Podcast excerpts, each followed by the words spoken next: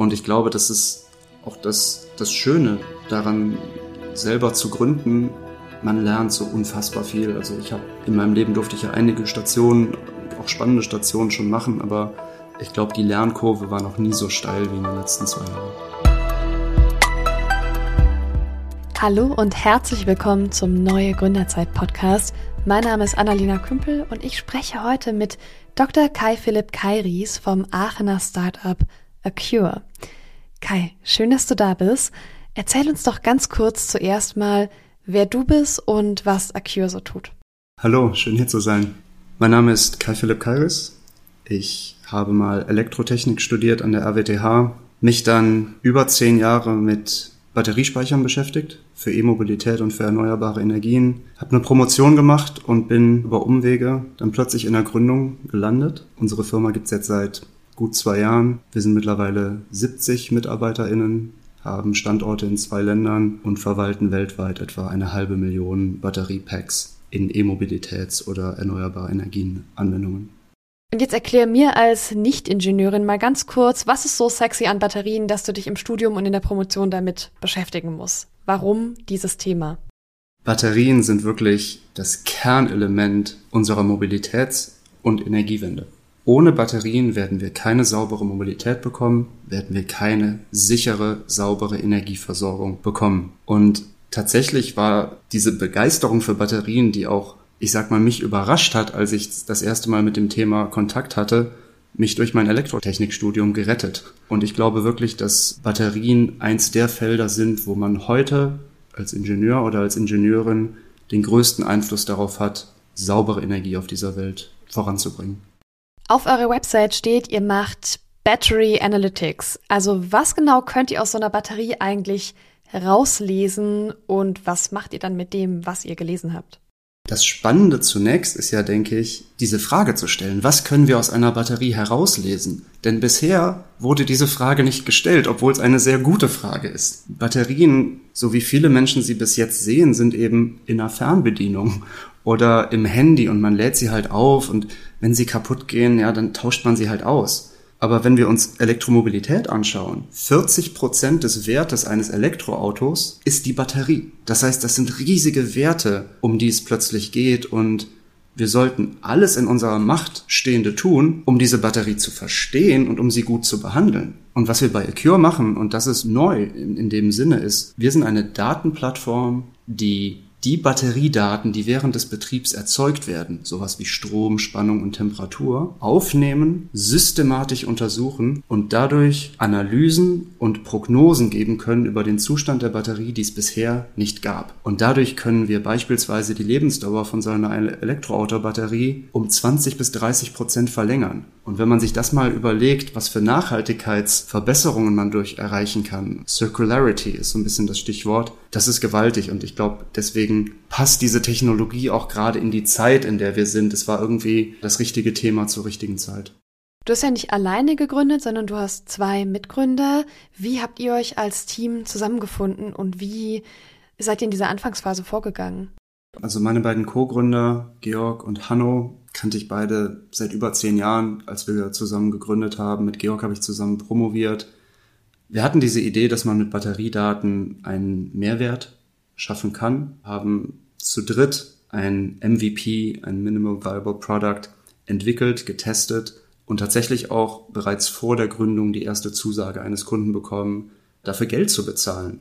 Und dann haben wir gedacht, okay, wow, das klingt doch nach etwas, was erfolgreich sein kann und haben dann in der Folge viele Kolleginnen, Kollegen aus dem wissenschaftlichen Batteriebereich, aber auch aus der Industrie, Menschen, mit denen wir studiert hatten, zu uns holen können. Und das sind am Ende die Gesichter des Unternehmens und die, die hier die Werte schaffen. Und jetzt erzähl mal ganz kurz, was genau verkauft ihr an wen genau? Also was ist euer Service und wer sind eure Kunden? Bei Acure bieten wir eine Datenplattform, die eben Batteriedaten auswertet hinsichtlich der Sicherheit, der Zuverlässigkeit und der Lebensdauer von Batterien. Unsere Kunden kommen überwiegend aus den Bereichen Mobility und Energy. Mobility sind dabei beispielsweise Automotive Companies, OEM, die eben Fahrzeuge verkaufen an Endkunden. aber beispielsweise auch Verkehrsbetriebe wie die BVG, die Berliner Verkehrsbetriebe sind ein Kunde von uns, um die Sicherheit ihrer Elektrobusse zu verbessern. Auf der anderen Seite haben wir den Energy-Bereich, also überall da, wo Batterien genutzt werden, um erneuerbare Energien zu speichern. Und dort haben wir Kunden von Kleinspeicheranlagen, wie beispielsweise Heimspeichersysteme, wo man im Privathaushalt eine Photovoltaikanlage und dann eine Batterie im Keller hat, bis hin zu riesengroßen Batteriekraftwerken, die beispielsweise einen Windpark bei der Netzintegration unterstützen. Wie ist denn das Gründerleben für dich? Wie fühlt sich's für dich an, dein eigener Chef zu sein?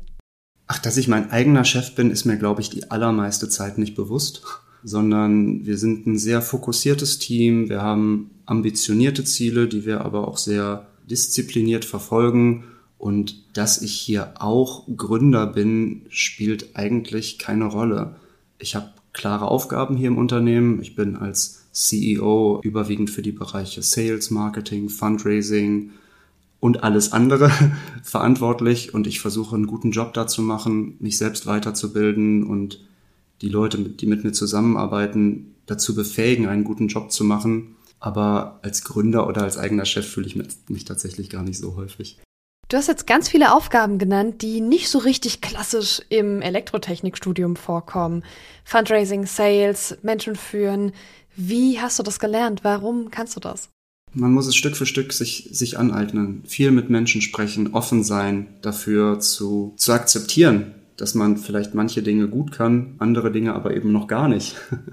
Und auch gerade im Fundraising-Prozess, als wir unsere Seed-Runde gemacht haben, da ist so viel schiefgegangen in den ersten Monaten, bis wir als Gründerteam dann einmal verstanden hatten, wie Venture Capital funktioniert. Wie funktioniert denn Venture Capital? Ein Investor hat kein Interesse daran, in eine Firma zu investieren, die irgendwann extrem erfolgreich für 50 Millionen verkauft wird. So, in ihrem Businessmodell müssen es halt schon die 500 Millionen sein. Und deswegen investieren die ganzen VCs ja vor allem in Wachstumsmärkte, weil da hinten raus das Potenzial, einen gewaltigen Exit zu erreichen, einfach viel höher ist. Und ich glaube, wir hatten an der Stelle Glück, dass zufällig der Markt den meine beiden Co-Gründer und ich so lieben, gleichzeitig einer der heißesten Wachstumsmärkte dieses Planeten ist für Venture Capital. Und da haben wir dann ein bisschen Glück gehabt vielleicht. Okay, ihr müsst also groß denken und seid in einem riesigen Wachstumsmarkt. Wie groß denkt ihr denn? Wohin träumt ihr euch? Wie entwickelt sich euer Markt und euer Business? Also ich glaube fest daran, dass Batterien eine ganz wesentliche Rolle für unsere Mobilitäts- und Energiezukunft spielen werden.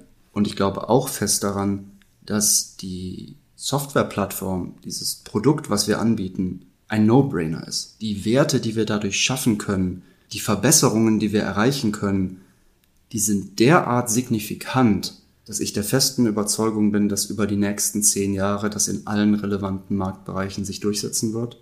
Und das heißt, da wir ein ambitioniertes Unternehmen sind und wirklich eine skalierbare Lösung gebaut haben, unser Ziel ist es, jede Batterie auf diesem Planeten zu verbessern.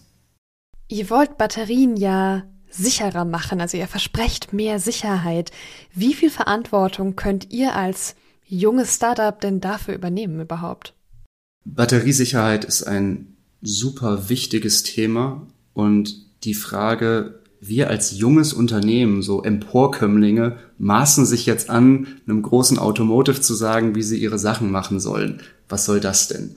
Ich glaube, wie wir uns dieser Frage nähern, ist, wir sagen, naja, wir sind ExpertInnen in einem extrem engen Feld. Es gibt nicht viel, mit dem wir uns beschäftigen, nämlich Batterieanalyse und zu allem anderen wollen wir auch gar nichts sagen, aber im Feld der Batterieanalyse haben wir möglicherweise die höchste Talentdichte weltweit. Wenn du dir die, die großen Automotives beispielsweise anschaust, die haben auch alle Batterieanalyseabteilungen aber da arbeiten vielleicht sieben oder acht Leute und ich habe 70. Das ist einmal so, woher nehmen wir das Selbstbewusstsein, überhaupt etwas zu sagen? Und dann kommt aber natürlich die Businessfrage, ja, und wenn ihr falsch liegt, was ist denn dann? Und da äh, tatsächlich bin ich sehr, sehr froh und stolz, dass wir Backing haben von Versicherungsfirmen. Ja, bisher klingt das ja alles so relativ locker, flockig, erfolgreich.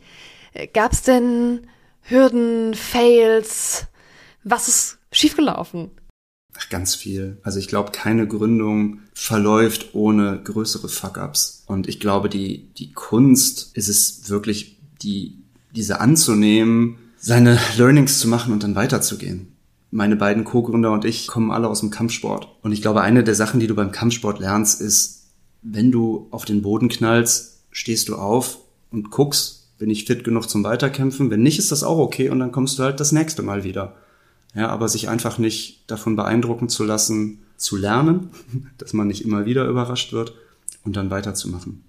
Ach, spannend. Drei Gründer mit Beziehungen zum Kampfsport. Was nehmt ihr denn daraus mit? Welche Werte aus dem Kampfsport nimmst du mit in deine Gründung und äh, ja, welche braucht man denn als Gründer?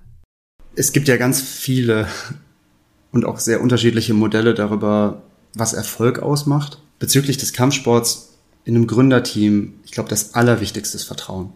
Vertrauen basiert auf Dingen wie Integrität, Zuverlässigkeit, offener Kommunikation und für mich kann ich das alles zusammenfassen als Vertrauen. Georg und Hanno kannte ich glücklicherweise lang genug schon, um ihnen wirklich vertrauen zu können. Ich weiß, das sind Menschen, die sind fähig. Ich weiß, das sind Menschen, die geben nicht auf. Und ich weiß, das sind Menschen, die aber auch offen mit ihren eigenen Schwächen umgehen können. Kampfsport hilft auch hier sehr. Wenn man resistent gegen Feedback ist, wird man nicht besser. Wenn man nicht besser wird, kriegt man eine ins Gesicht. Ja, das heißt, es ist ganz natürlich im Kampfsport, sich coachen zu lassen. Der Trainerin zuzuhören, wenn sie sagt, nimm die rechte Hand hoch, sonst fängst du dir eine und du machst das nicht, dann bekommst du sofort Feedback im nächsten Kampf.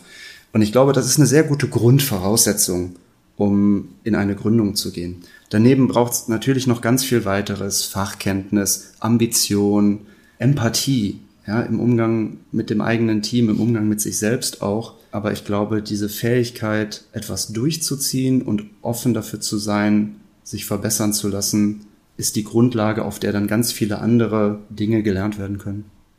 Ihr habt ja Unterstützung bekommen. Ihr seid zum Beispiel bei Scale Up NRW dabei. Wie helfen euch solche Programme? Was machen die mit euch als Team, mit eurer Gründung?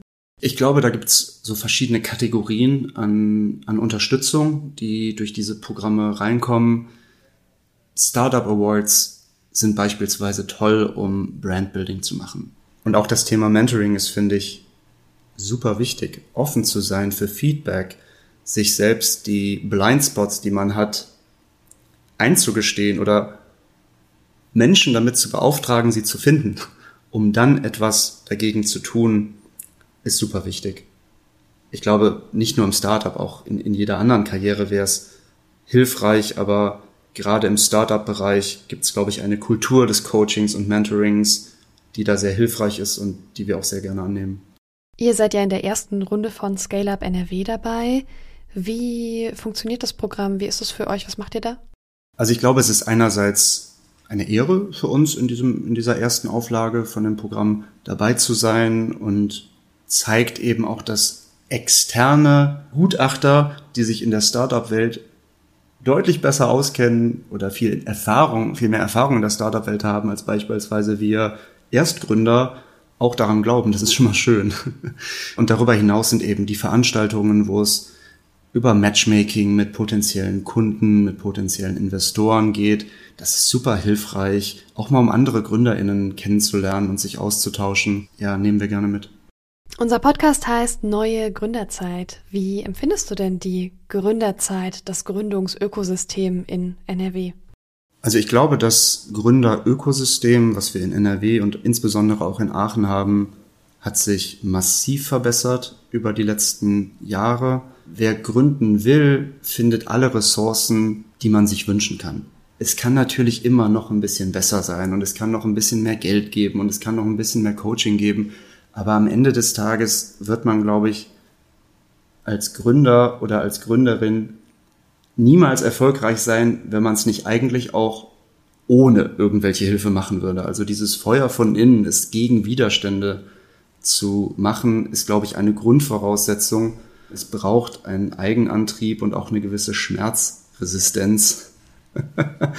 Ansonsten wird man vielleicht ganz böse überrascht, wenn man dann zwei Jahre auf hochgepäppelt wurde und dann ins kalte Wasser geworfen wird. Früher oder später wird das ja passieren, dass man mal was verkaufen muss. Und daher ja, ist es, glaube ich, irgendwo Mittelding. Fantastisch, Kai. Vielen lieben Dank dir für deine Antworten und wir sind am Ende der heutigen Folge des Neue Gründerzeit Podcasts. Hör super gern in unsere anderen Interviews rein. Die findest du auf dem Podcast-Player deiner Wahl unter Neue Gründerzeit Nordrhein-Westfalen oder unter gründen.nrw. Wir hören uns in der nächsten Folge. Bis dann.